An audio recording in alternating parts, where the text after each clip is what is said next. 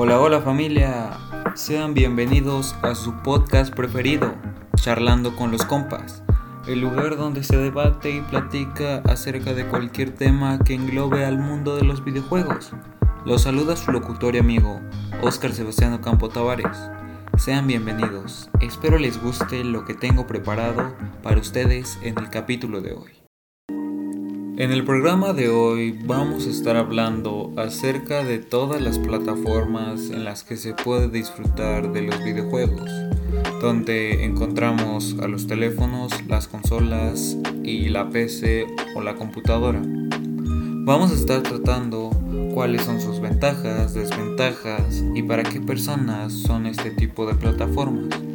Todo esto tratado desde diferentes puntos de vista totalmente informados por los expertos del programa. Empecemos diciendo que el fenómeno de jugar videojuegos en los últimos años se ha extendido por todas partes y por todo el público, ya que anteriormente se asociaba a los videojuegos con la juventud, algo que se ha modificado abismalmente, y lo puedes corroborar por medio de tus padres o abuelos, mismos que a pesar de que no le dedican mucho tiempo a este pasatiempo, de vez en cuando se echan una que otra partida. Pero, ¿por qué? Hoy en día se puede jugar videojuegos desde cualquier lugar. Y esto porque hay muchos tipos de dispositivos con los que puedes divertirte, donde encontramos, como dije anteriormente, la PC o la computadora, la consola, la consola de bolsillo o el teléfono. Un estudio firmado por The, The Group afirmó que jugar desde el móvil o el teléfono es el modo favorito de niños y adolescentes entre 2 y 17 años, por delante del juego en PC o consolas. Los datos reflejan que el estudio asegura que el 63% disfruta de videojuegos en smartphones o en teléfonos inteligentes o tablets, frente al 60 que juega en consolas y el 45 que lo hace en PC. Los datos se refieren a 2015 y aprovechan para realizar una comparativa con otras encuestas formalizadas en 2013 que desvelan que el móvil o teléfono se ha mantenido mientras que las otras dos categorías han decrecido en uso. Pero, ¿qué diferencias hay entre jugar desde el teléfono, la computadora o la consola? Aquí te van sus diferencias. Empecemos con jugar desde la consola. Juegos exclusivos. Esta es la ventaja de las consolas frente a otros dispositivos. Si tu juego preferido solo existe para un dispositivo determinado, la consola supondrá una necesidad. Lo mismo pasa con el resto de dispositivos, aunque no son tan cerrados. Los juegos de teléfono, por ejemplo, solo se dividen por sistema operativo, pero no por dispositivo. No requieren un mínimo de conocimientos, solo hay que meter el disco y jugar. En PC, además de tener un mínimo de conocimientos informáticos, hay que preocuparse de drivers o controladores, librerías y en ocasiones hasta solucionar errores. Tampoco hay que preocuparse por la optimización ni la configuración de video, puesto que al tener todas las consolas el mismo hardware, el juego viene preconfigurado para adaptarse lo mejor posible a la consola y a su correcto funcionamiento. En las consolas está la opción de pantalla dividida, una opción muy útil a la hora de invitar a personas que se echen una partida en casa, ya que varias personas pueden jugar a un mismo juego a la vez y bajo las mismas condiciones. Lo bueno de estos dispositivos es que están enfocados casi por completo a jugar. Cuentan con servicios online dedicados y no requieren actualizaciones de hardware para seguir ofreciendo el mismo rendimiento que el primer día que se adquirieron. El potencial de las consolas va exprimiéndose y por lo general Su ciclo de vida puede rondar unos 6 o 7 años, fecha en la que una nueva consola la sustituye y vuelve a situar el listón de calidad un poco más arriba. Esto es un ejemplo de la PlayStation 5 y las series S y series X por parte de PlayStation y Xbox.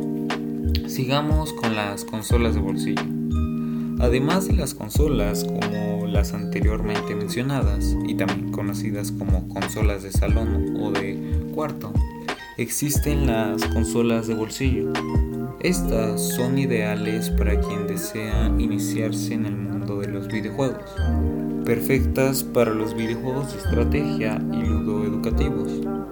Estas consolas gustan bastante a los niños, ya que caben perfectamente en tu bolsillo o mochila y puedes llevarlas a todas partes. Aquí podemos encontrar el ejemplo de la Nintendo Switch, consola perteneciente a la familia de Nintendo Sigamos con jugar desde el PC y bajo mi opinión el mejor o al menos mi favorito.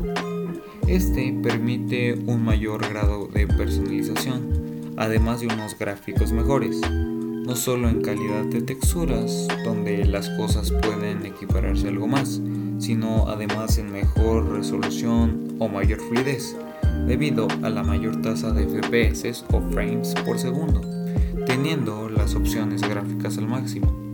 Además, para seguir jugando a videojuegos más novedosos es posible que haya que actualizarse elementos como la memoria RAM, el procesador o la tarjeta gráfica, algo que puede ascender a una cifra considerable. La posibilidad del juego multijugador es otro de los aspectos a tener en cuenta a la hora de jugar desde PC y que atrae a nuestros hijos. Cada vez es más habitual que las consolas cuenten con modos multijugador y las diferencias entre PC y consola van desapareciendo poco a poco. Sigamos con el más concurrido, que es jugar desde el teléfono. Al igual que ocurre con las consolas de bolsillo, nuestros o la población puede llevárselos a cualquier lugar y divertirse, jugando a cualquier hora sin supervisión o interrupción. Ahí entra en juego la madurez y sensatez de cada hijo, persona o grupo especial para hacer un uso responsable del videojuego o el juego y el tiempo que le dedica a este. Una cosa a tener en cuenta es la pantalla del teléfono. Es importante optar o tener en cuenta o decantarse por una resolución mínima de 800 x 480 píxeles para que ésta sea nítida y sea más agradable la experiencia al momento de estar jugando en él. Hay que elegir un smartphone con un procesador potente y que tenga una buena o extensa memoria RAM. Cuanto mayor sea la potencia, más apto será para administrar varias tareas o varios juegos, entre las cuales pues no solo estarán los videojuegos, sino también podrás hacer algunas tareas, mandar mensajes o llamar lo que normalmente se haría en un teléfono. Lo que pasa es que cada sistema operativo dispone de su propia tienda online o de aplicaciones desde la que se pueden descargar videojuegos, por lo que el control parental puede efectuarse directamente desde los ajustes de compra en esa tienda, algo que para muchos padres o tutores es muy bueno ya que podrían controlar el contenido que consume su supervisado o hijo. Ahora mi opinión. Bueno, pues hoy en día hay muchas plataformas de videojuego. Como anteriormente los dije, mi favorita es la PC, ya que esta, si tú te quieres dedicar competitivamente o quieres ser más competitivamente en lo que los juegos se refiere, es la opción. Si eres una persona que realmente no le importa mucho jugar o que se eche unas partidas de vez en cuando y que solo quieres prender y jugar, pues obviamente las consolas es lo óptimo, claro. Ahora tenemos a los teléfonos, en donde la mayoría de personas en este mundo tienen teléfonos, por lo que jugar es algo que yo creo que el 90% de las personas que tienen un dispositivo móvil han hecho, por lo que esto, a mi parecer, se va a extender de una manera exponencial en los siguientes años. Y por consiguiente también tenemos a los dispositivos o consolas de bolsillo. Ahora, yo creo que estas van a desaparecer. ¿Por qué? Porque los están reemplazando los, los móviles, ya que pues, los teléfonos son un dispositivo más fácil de movilizar o cargar, algo que es una diferencia absoluta si lo comparamos con las consolas de bolsillo. Espero que les haya gustado el programa de hoy, pero sobre todo que los haya informado acerca de las plataformas de videojuego que tenemos actualmente. Espero que puedan visitarnos en el siguiente capítulo, el cual va a ser publicado la próxima semana. Solo me resta darles las gracias y despedirme. Adiós.